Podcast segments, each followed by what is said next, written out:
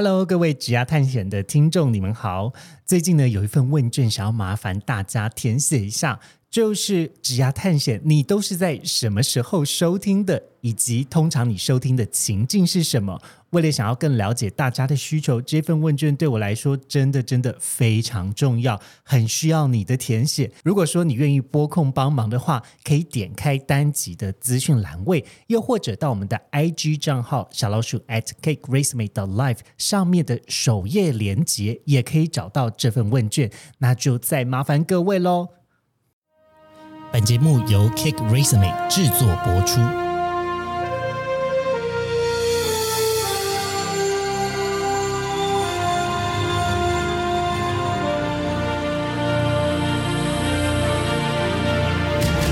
欢迎来到职涯探险，我们将固定在每周分享职场与人生的真实现场，图鉴各种职场生活丛林中的经验故事。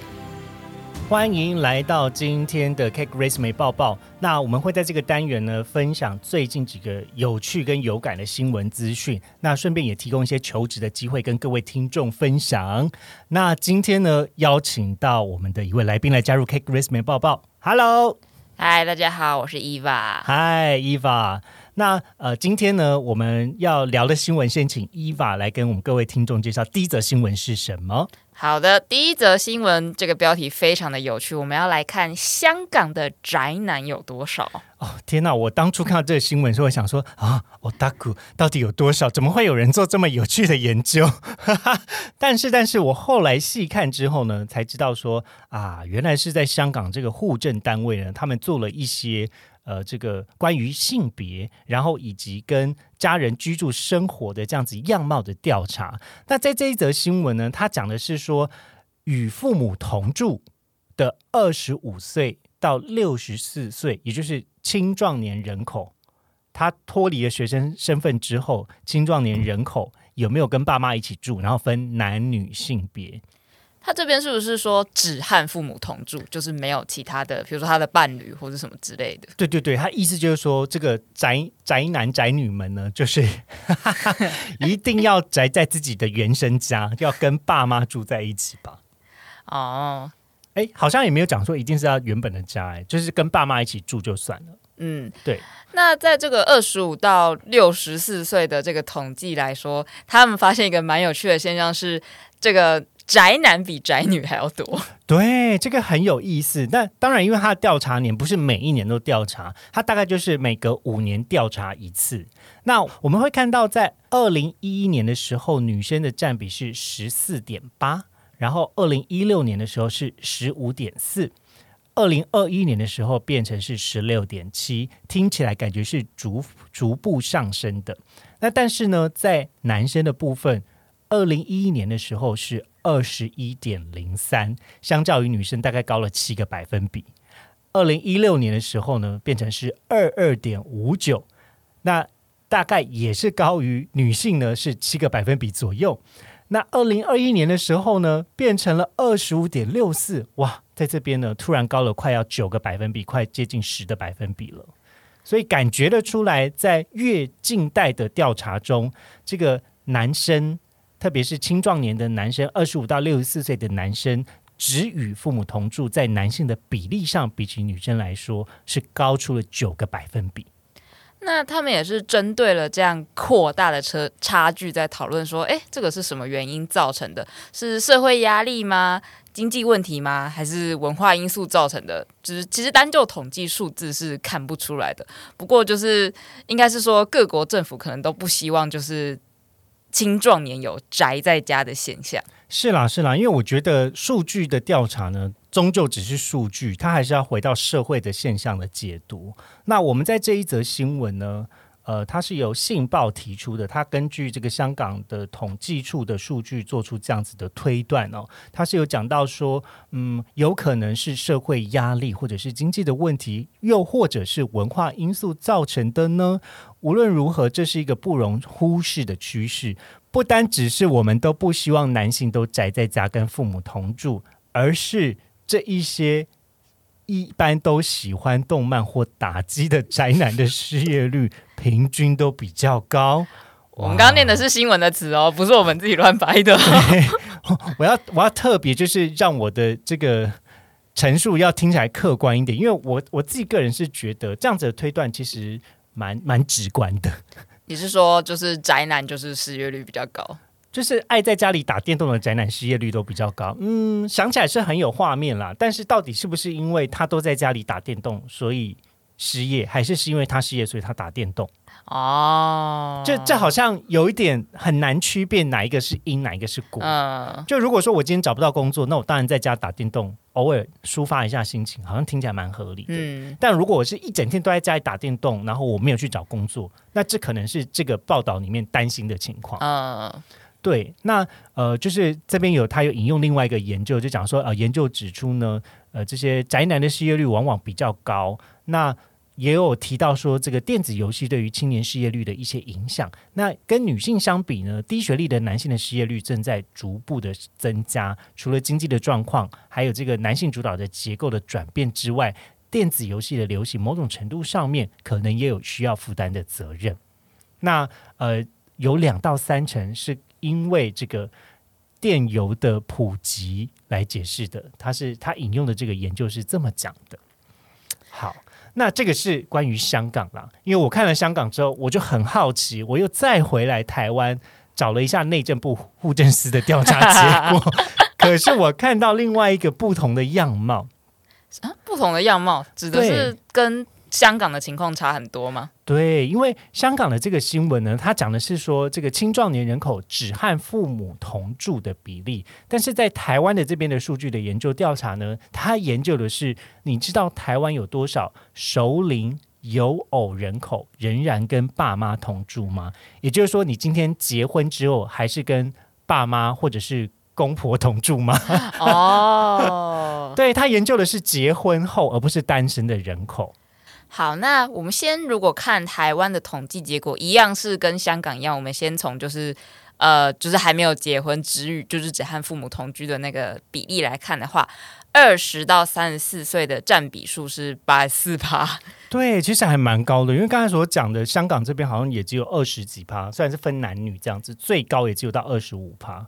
但是在台湾跟爸妈同住的人呢，呃，在二十到三十四岁是有八十四点六。那三十五到五十四呢，则是有六十一点二，所以可可以看见的是，就是其实基本上很多还没有结婚的人，在台湾还是比较多倾向可能会跟父母同住。对我们可能这个时候就不会说台湾的宅男宅女比较多，对，可是这个背后一定还是有一些有趣的现象吧？比如说，我们我们稍微讨论一下，就是我今天会跟爸妈同住。的原因也有可能是我没有家庭啊，嗯，有有的时候因为我不在一个家庭关系中，我可能也没有小朋友，所以我去照顾年迈的爸妈，或是你就是没有钱搬出去啊，这也是另外一种可能啦。对了对了，但我的意思是，这种情况好像。听听听完之后，会觉得在台湾就好像蛮合理的哦。就我们不会说他们是宅男宅女，对，就是我们不会说他是啃老族。有一部分就是反而会贴上一些，哎，觉得他们蛮孝顺的，照顾爸妈这样子。嗯，对对对。好，那呃，这个台湾的这个内政部的研究呢，户政司的研究里面有提到哦，就是说在金门县结完婚之后，跟爸妈同住的比例是最高的。那这样子的比例有多少呢？是有三十三点七。那平均来说，台湾的这个结婚后还跟爸妈同住的比率呢，大概是二十一点四。那刚刚讲的这个金门县的冠军之高是有三十三点七九，有可能是跟这个金门人所享有的福利相关。那第二高跟第三高呢，分别是云林县还有嘉义县，分居二三名。那政府的分析呢，是讲说有可能是因为农业的县市，那结完婚之后，还是要在家里的这个家乡的田地做耕作，并且就近照顾父母，所以多选择跟父母同住。哦，所以主要还是可能是跟照顾父母，或是跟当地的产业形态比较有关。对，但在这里我就觉得蛮有趣，他就开始探讨说生活形态的差异，比如说他说都市化程度较高的六都跟父母同住的比例就较低。好像不难想象啦。对，但我就是身为六都的这个，我是身为高雄人，我也会觉得啊，突然有点想家里的爸妈。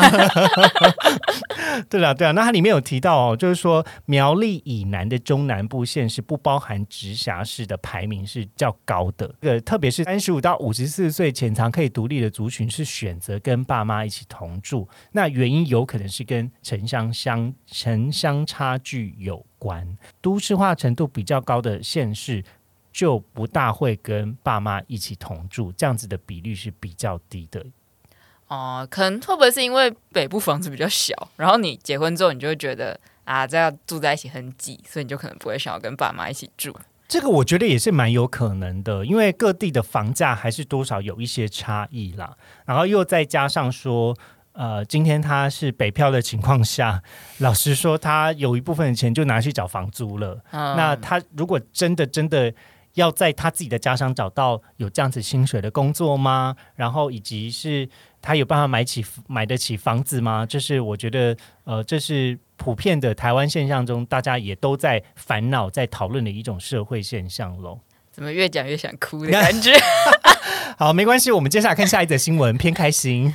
好的，好，下一则新闻呢？诶，是这个基本工资调涨。那我们今天录音的时间是因为今天是九月十四号。那呃，这则新闻呢，其实是蛮接近，在九月八号的时候就有公告出来了。那是《工商日报》的呃这个报道，他讲说审议的结果出炉，明年基本工资的月薪将会调涨到两万七千四百七十元。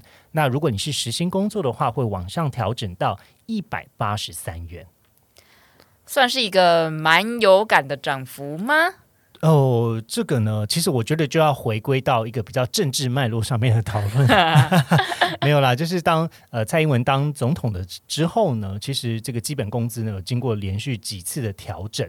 那我这边有稍微去就是呃请了一下 Chat GPT，然后跟 劳动部的数据，请他帮我整理成一个表格。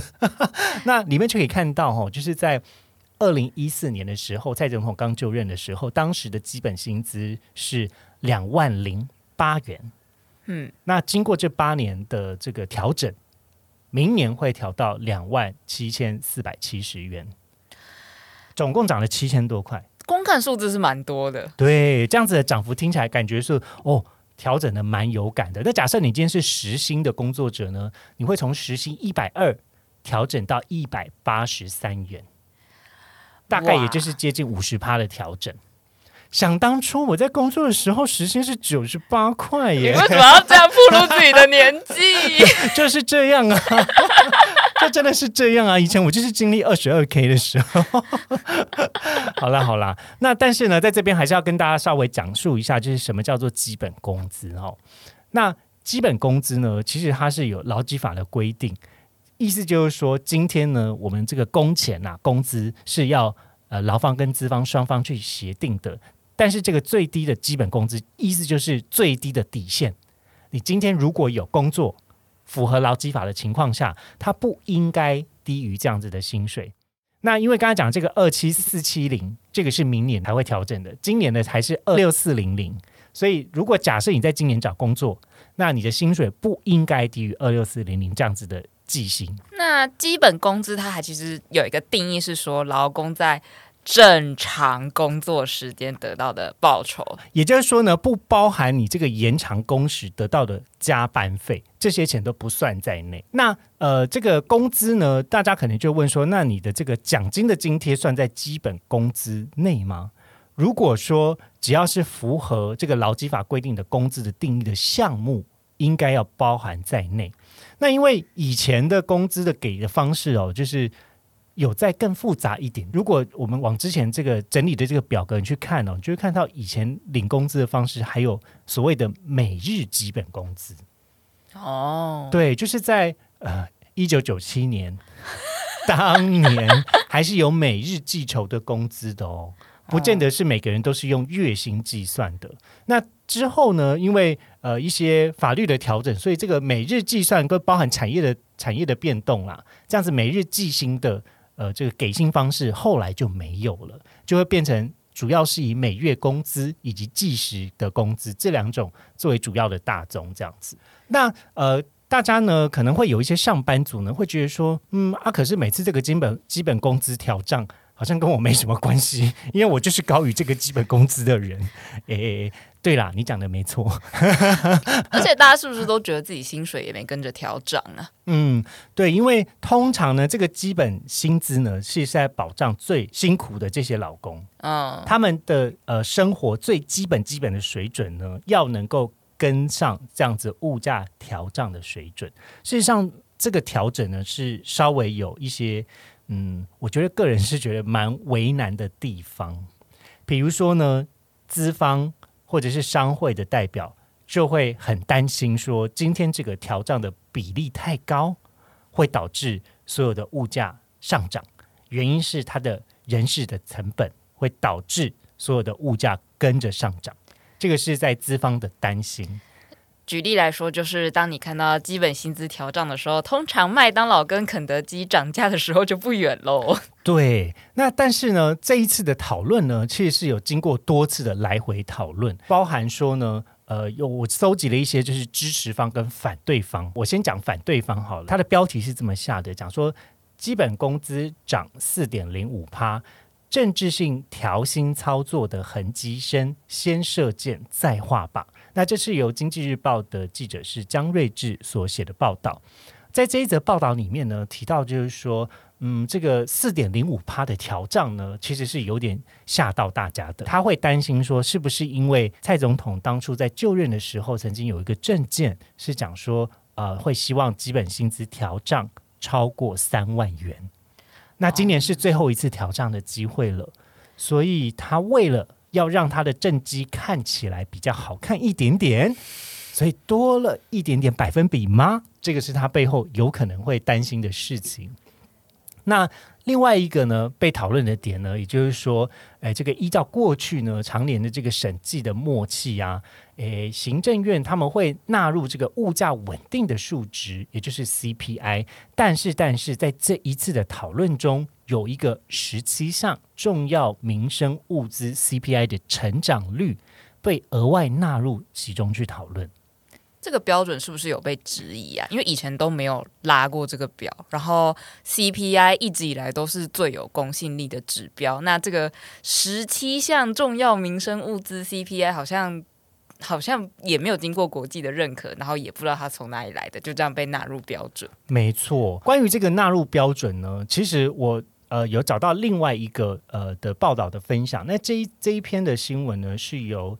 远见杂志分享是分别是两篇的新闻，是基本工资调涨定案八年调幅三十七点三趴，仍与小英三万星梦想有段距离的这一则报道底下，呃，记者是林世祥所所撰写的。里面呢，他有提到说，资方的委员认为今年的 GDP 没有很理想，据主计处的统计。仅一点六个百分比，如果调幅太高，可能会无法承受，会希望这一次的调幅不要高于三趴。这个是还原当初在这个资方劳方委员会在协定说，到底今年这个基本工资调涨要调几趴的一个讨论的过程。那但是劳方的委员呢，则强调今年的预估的 CPI，也就是通膨的这个物价水准上涨的物质高有二点一四。而且，特别是在十七项，也就是刚刚提到有争议的这十七项民上民生物资的年增率是五点五一个百分比。哇，对，所以为什么会有争议呢？事实上，也真的在这十七十七项的涨幅，比起过往来说，是真的比较高的。但因为过往的差距没有这么大，所以最后劳方跟资方的委员他们折中，就是希望这个。调幅呢是取 CPI 的三分之二，然后以及十七项民生物资物资 物资，以及十七项民生物资的这个三分之一，再加上 GDP 的调幅，最后得出四点零五个百分比。也就是说，是双方都有各退一步了。是啦，是啦，就是一个你来我往的讨论的过程，希望让大家都可以达到。就是可以帮助到呃劳工的生活水准不会被物价通膨这件事情给吃死死的。那呃，但是呢，就是这一次的调账呢，确实也是有一些争议的内容。那不过另外呢，也有经济院的研究的学者呢提到说。诶，关于如果调账超过几趴才会影响通膨呢？这边他也分享了一些他的数据的研究。好，这个学者呢是中华经济研究院的赖伟文呢，他指出啊，说这个只要是在基本薪资调幅在五趴以内，对于通膨以及失业率的影响不大。因为呢，刚刚我们也前面有讲到说，会担心说啊，这样子的调账呢，会让工资调涨嘛，那可能会让物价也连带的上涨。不过过去的研究呢，是说，除非在基本工资的涨幅超过五趴，这个通膨跟失业的效果才会显现出来。但是如果在五趴以内，基本上这样子的效果是很弱的。纵观过去八年，蔡英文总统在就任的期间内。调幅最高的年份呢，是在二零二二年的五点二一趴。那该年的失业率呢，则是创下历史的新低，是三点六七。虽然说那一年的 CPI 的涨幅是二点九五，可是可是主要这是因为受到乌俄的战争以及美国升息的因素，并不是因为这个失业率而导致的结果。所以基本上来说，你就是我们如果看失业率或是通膨的幅度，你不能把这些东西的上升都归因于基本工资调升。没错，就它不应该是全权的关联，它可能有部分关联没有错。但是当你调整的力道没有到那么明显的情况下，就不能说他们是直接相关。而这个。这个判断的标准是五趴，唯一这八年里面超过五趴，是因为战争的关系，所以调超过 五趴。那这个是中经院的学者呃赖伟文提出来对于担心通膨这件事情影响的分析。好的，那今天呢分享的两则新闻就先到这里喽。那接下来要跟大家进入我们职缺周报的时间。欢迎来到我们这一周的职缺周报。那这一次的职缺周报进行的方式稍微有一些不一样，我们请到我们啊猎才顾问的团队来介绍，诶，手中有一个职缺机会来分享给大家。那今天邀请到的是我们的 Patrick，Hello，大家好。嗨，那今天 Patrick 想要跟大家分享什么样的资讯呢？嗯，主要的话想要跟大家分享的是银行柜员的工作哦，银行柜员哦，所以是金融产业的工作，对，金融产业没有错。呃，那他大概会期待有多久工作经验的人来加入呢？嗯，基本上面他们可以接受新鲜人。可以，然后如果他当然有相对的有柜员的经验的话，那当然是比较优加的。了解。那如果我过去不是财经相关的背景的话，也是有机会的吗？嗯，应该其实是蛮有机会的，因为他其实一般的服务业背景的人，大概一年左右，那他只需要两张金融证照就可以了啊。两张金融证照的话，请问是哪两张呢？呃，不限定。因为有很多在做银行端的部分，不管是前端后台的人，他们基本上证照的部分大概会有八张需要考取，那只要八选二就可以。哦，了解。对，好，那他的工作的地点的话，请问是？呃，全台哇，全台湾都有。对，这个职务呢，它有没有一些特殊的亮点？比如说跟其他家的银行金融业比起来的话呢？嗯，我觉得他们家的亮点就是说，因为它毕竟是本土最大的金控嘛，哦，那相对的，它其实，在资源上面是比较多一些些的，跟相较其他分行银行的端的部分，那他们家分工蛮细的，所以他们基本上可以找寻到一些没有经验的不限科系的部分，他们会完整培训。他们这批就是专门在培训这些新的柜员。请问他的这个预计的薪水的话，有大概的范围吗？他们的薪水的部分，新鲜人大概会落在三万五。以上，那基本上如果是有经验的话，都可以谈。他们家的话，薪水可以落到五万五之间，就三万五到五万五之间。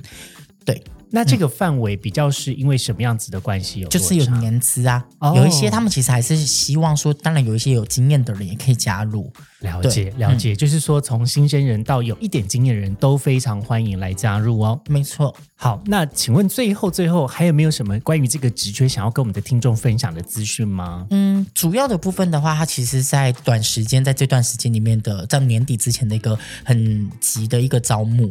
那主要的部分的话，欢迎大家可以投递，因因为其实针对于银行的部分来讲，针对柜员的职缺要培训的其实蛮少的，他们目前在全台大概是缺二十个人左右。了解，好，所以大家如果对于这个职缺有兴趣的话，别忘记到单集的资讯栏位点开我们的蛋糕直报，然后里面呢可以找到 Patrick 的联络方式。那到时候你就可以跟 Patrick 来分享你的履历，然后来投递这份工作喽。今天的职涯探险就先到这喽，希望你喜欢本集的节目内容。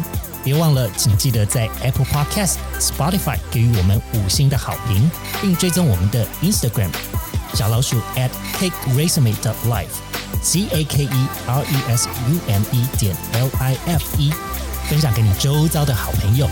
我们下次见喽！